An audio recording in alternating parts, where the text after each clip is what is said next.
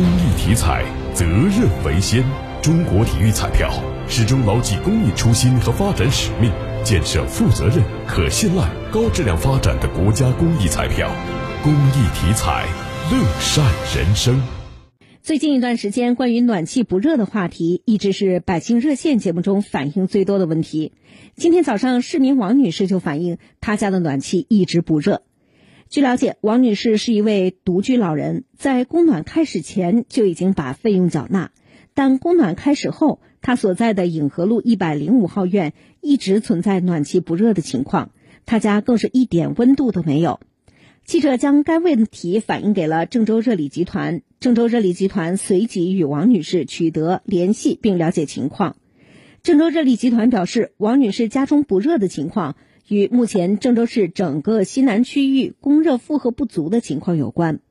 不过，随着玉能电厂在十一月二十六号晚上开始逐步升温，王女士家中的供暖温度也开始逐步恢复。